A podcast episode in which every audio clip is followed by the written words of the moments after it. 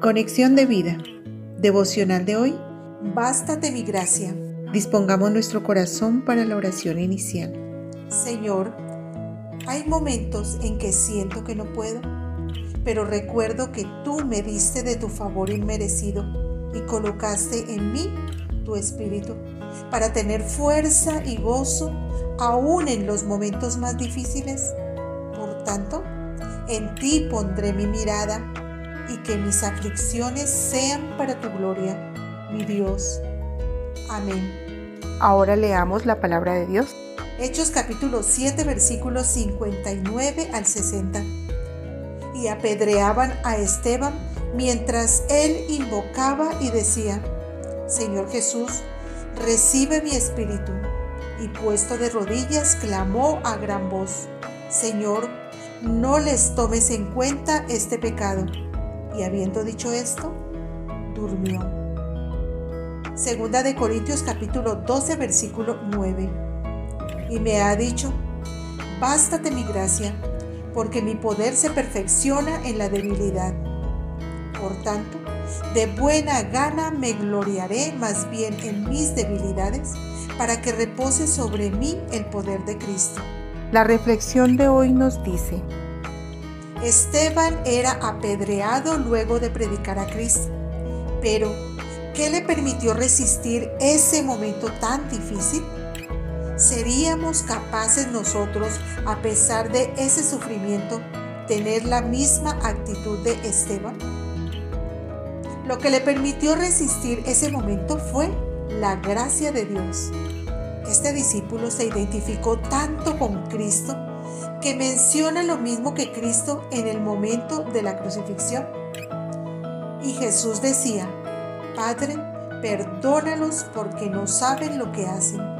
Lucas 23, versículo 34, parte A. Miremos lo que hizo Esteban momentos antes de ser apedreado. Pero Esteban, lleno del Espíritu Santo, puestos los ojos en el cielo, vio la gloria de Dios y a Jesús que estaba a la diestra de Dios. Hechos 7:55. Asimismo nosotros, en medio de la dificultad, debemos fijar la mirada en Jesús, el iniciador y consumador de la fe. Hebreos 12:2.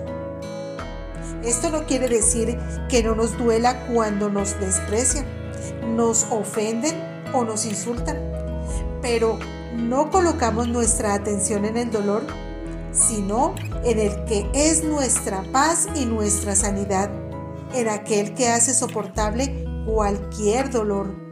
No se trata entonces de limitar el dolor o esconderlo, sino de resistir y mantener la calma a pesar de que sin la gracia de Dios es imposible. Miremos cómo Pablo había clamado al Señor porque lo sanara de una enfermedad que le causaba mucha incomodidad. Pero, ¿acaso Dios no podía o no quería sanarlo?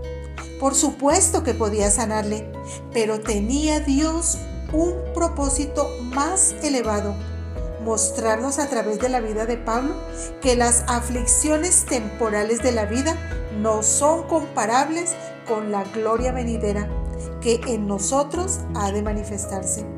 Romanos 8:18. ¿Acaso cuando Dios ofrece gracia, ofrece algo insuficiente? Claro que no. Es suficiente, es rebosante, es una medida abundante, porque la gracia en sí misma es abundante. Asimismo, en la oración de ellos por vosotros, a quienes aman a causa de la superabundante gracia de Dios en vosotros. Segunda de Corintios 9:14. En estos tiempos de incertidumbre, de escasez, de aparente temor, tenemos algo que es a la vez suficiente y abundante, la gracia de Dios.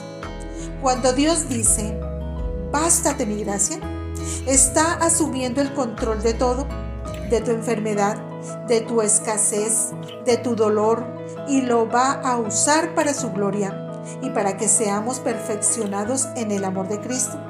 para que su poder se manifieste de manera extraordinaria, sobrenatural y de manera abundante en tu vida. Por tanto, preparémonos para recibir de Dios conforme a las riquezas en gloria en Cristo Jesús. ¿Nos parece entonces insuficiente?